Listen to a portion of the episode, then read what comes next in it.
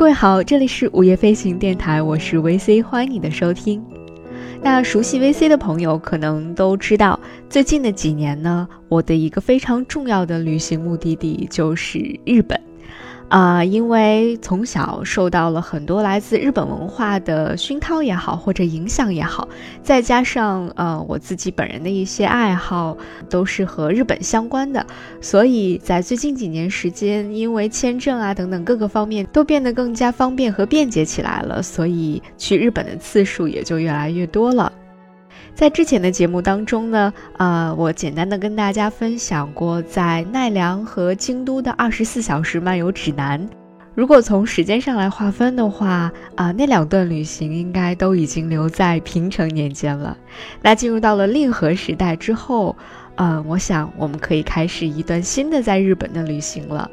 那在今后的节目当中，VC 会陆续的跟大家分享我在日本的其他许多地方的一些有趣的、大众的或小众的一些旅行，同时也会努力的在节目当中向大家呈现日本文化的不同侧面。希望大家能够锁定收听，同时也希望能够通过各种方式，比如在微博留言给我，或者直接在节目的评论区留言给我，告诉我，嗯，你们还想听到哪些关于日本的内容，或者关于旅行的内容，我都会努力的在今后的节目当中和大家做分享。那今天我们的令和时代日本旅行的第一站就把它定在东京。今天要和大家分享的是，啊，在整个东京我最最喜欢的一个地方，那就是吉祥寺。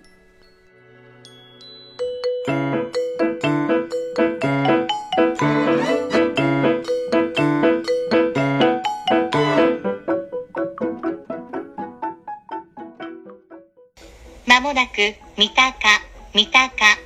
お出口は右側です。吉祥寺、西荻窪、荻窪、阿佐ヶ谷、高円寺へおいでのお客様はお乗り換えです。三鷹の次は中野に停まります。吉祥寺、吉祥寺。这个名字对于许多人来说可能一点都不陌生。从很早之前有一部少女漫画，或许你听说过，叫做《吉祥寺咖啡屋》。再到日剧，只有吉祥寺是想住的街道吗？通过这一系列的作品，吉祥寺的名字一再被人们提起，甚至连续多年在一项名为“日本人最想居住的街区”的评选当中，吉祥寺也始终都名列前茅。那吉祥寺到底有什么样的魅力，可以让人们，特别是日本人都如此的喜爱它呢？我在一次去东京旅行的时候，就特意留出了一天，要专门去吉祥寺的这个地方。我想看一看吉祥寺到底是哪里好。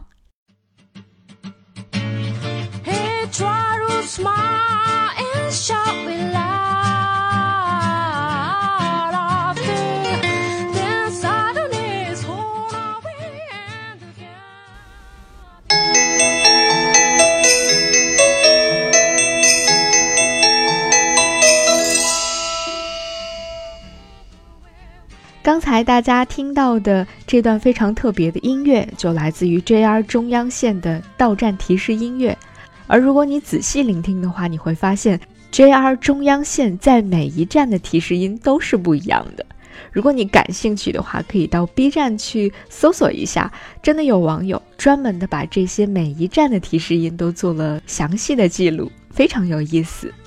好，我们言归正传，说回吉祥寺啊。吉祥寺车站的南口周围是非常热闹的商业街区，穿过这一小段的小街小巷，我们眼前的景色就忽然变了模样，耳边的喧嚣声都渐渐的消失了，然后街道开始变得非常的蜿蜒曲折，各类郁郁葱葱的植物开始在路边渐次出现，街边的小店也从刚刚。商业街区里面的时尚现代风格，变成了现在我们看到的古朴执着的样子。这片街区就顿时显得轻松可爱了许多，甚至有那么一瞬间，你也许会想：啊，原来宫崎骏爷爷画龙猫的时候，是不是就是从这片可爱又自然的街区当中获得了灵感呢？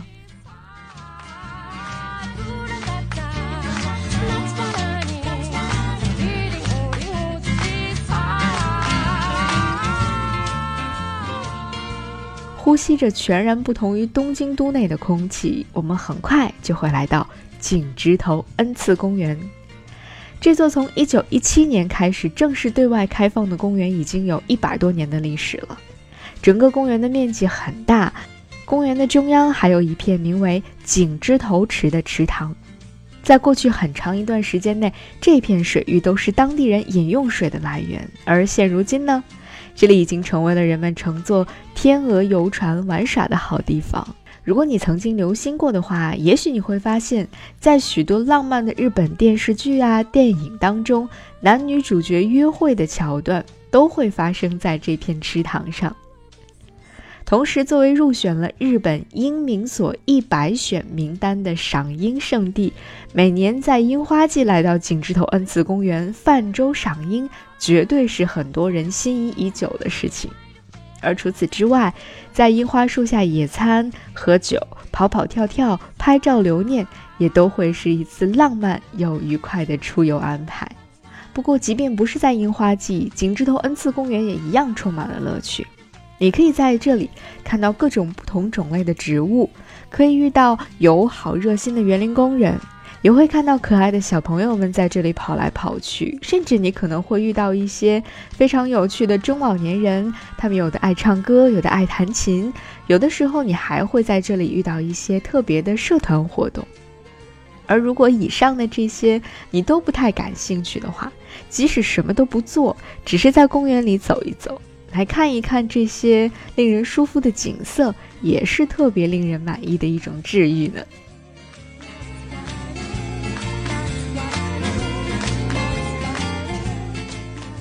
但是我个人觉得最令人治愈的地方，大概还是要算藏在公园里的一座小小的动物园了，它叫做景之头自然文化园。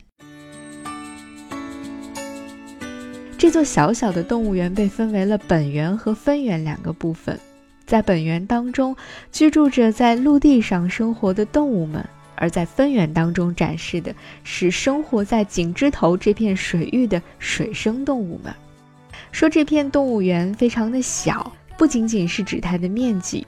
这间动物园当中其实也没有什么特别珍惜的动物，但是你走进这里。在这里逛一逛，看一看，用心去感受一下，你就会发现，这是一座把人与自然和谐共处的理念贯彻的淋漓尽致的地方。在这里，首先参观者们是可以在规定的时间和可爱的天竺鼠亲密接触的。你可以去抱起你喜欢的一只天竺鼠，和它们亲密的接触，来感受小动物们的温暖。而且呢，你在抱完天竺鼠之后，旁边就会有贴心的为你提供洗手液和干净的清水的地方。除此之外，你也可以在松鼠小径近距离的去观察松鼠们的日常生活。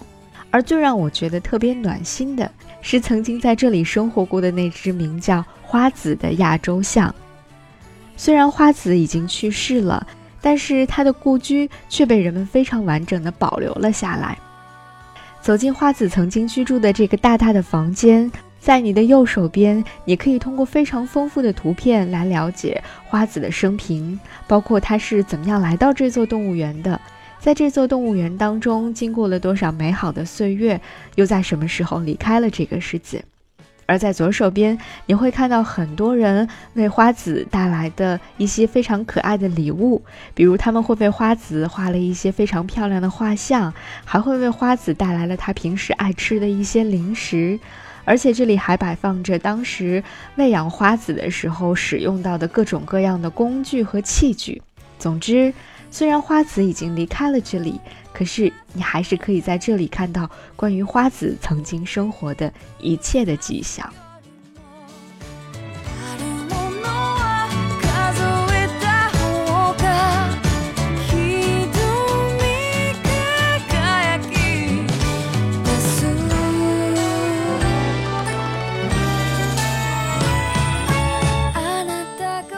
这座动物园当中的志愿者们还会经常的在园内的不同角落出现，可能会非常热心的帮你介绍他们的动物朋友，有的时候也会带着你一起和那些动物朋友们聊聊天儿，玩上一会儿。我想，这大概就是全世界最朴素却最有爱的动物园了。在这里闲逛的每时每刻，都让人想发自内心的感叹：“哎，真想住在这里呀！”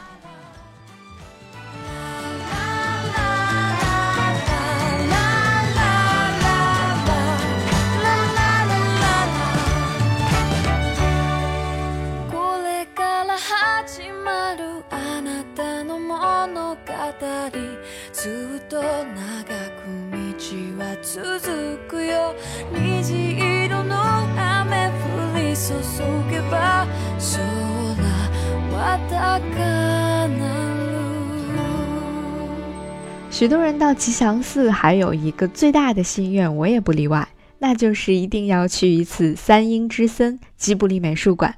毕竟这里是每一个宫崎骏动漫迷们圣地巡礼当中最重要的一站。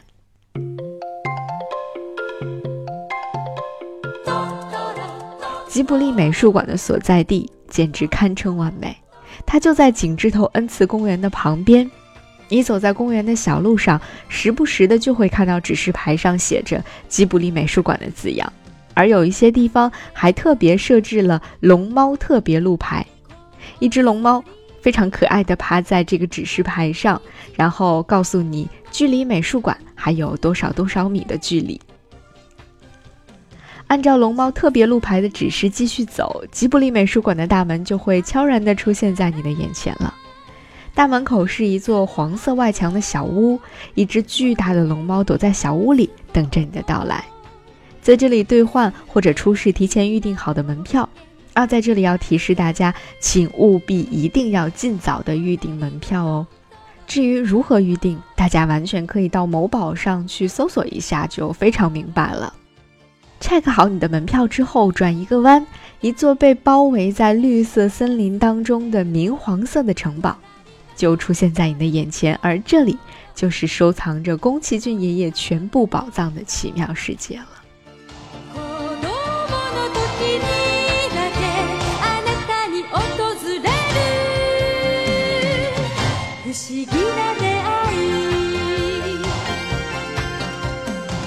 美术馆的内部是一律禁止拍照的，也许你会觉得有点遗憾，不过这也正好给了我们用心体会宫崎骏奇妙世界的机会。走进老爷爷的城堡，我们会首先到达地下一层，在这里你可以抬头看到整个建筑的内部，旋转的楼梯、华丽的内饰、空中的小走廊和不同形状的阳台，都让人仿佛置身在宫崎骏的动画世界里。在地下一层的土星座印象展示室，会播放一部片长约为十五分钟左右的动画短片。短片的内容是每月更新一次的，而这些短片是只有在这里才能够看到的吉卜力原创作品。美术馆的展示区域共分为五个部分，你可以在这里依次的看到动画制作流程的展览、创作手稿的展示、工作室的远景还原等等。此外呢，还会不定期的举办一些特别的主题展，比如宫崎骏的动画当中的光影艺术是如何来运用的等等。在图书阅览室里，有和吉卜力作品相关的各类绘本和书籍，可以供参观者们来阅读和购买。而在这里，你就可以购买一本美术馆的画册回家，这样就可以弥补在美术馆内部不能够拍照留念的遗憾了。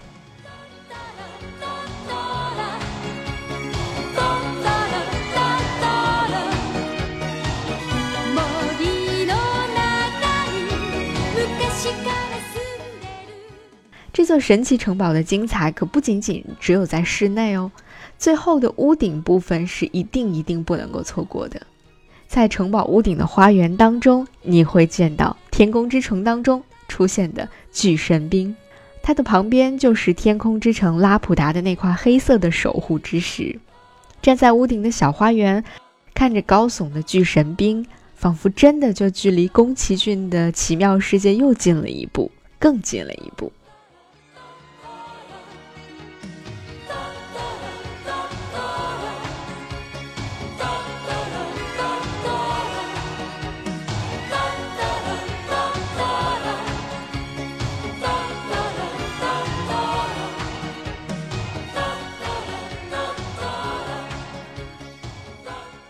参观完了所有的吉卜力美术馆当中的展览，在即将离开这里之前，去草帽咖啡馆喝上一杯吧。然后在吉卜力周边商店尽情的去买下你喜欢的那些周边商品吧。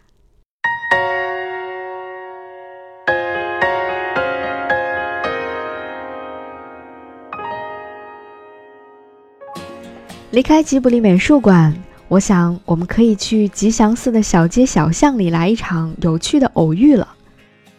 吉祥寺地区的各类餐厅、甜品店、咖啡店都是出了名的优秀，这也是为什么曾经会有那部漫画《吉祥寺咖啡屋》出现的原因了吧？无论是装修精致的小店，还是简简单单的路边小铺，几乎完全都不会让你失望。如果你曾经看过那部热门的日剧《孤独的美食家》，你或许还会记得，在第一季当中，五郎先生就曾经到吉祥寺探寻过一次美食。吉祥寺的各种美食让五郎先生的选择困难症一犯再犯，他还因为排长队买著名的炸牛肉丸而赴约迟到了。所以吉祥寺美食的魅力也可见一斑了。除此之外呢，在吉祥寺的小街小巷里还藏着很多非常不错的 vintage 店，比如从井之头恩赐公园出来的街道上，你就能够遇到一家叫做 Ragtag 的古着店。这是一家在日本非常著名的古着连锁店，里面从衣服到各类配饰都有出手，非常的好逛，也很好买。しか見たことない。そんな言葉が飛び交う中で今彼女は一体何を思っているんだろう。遠くで。遠くで。泣きたくなったんだ。泣きたくなったんだ。長いはずの一日がもう遅れ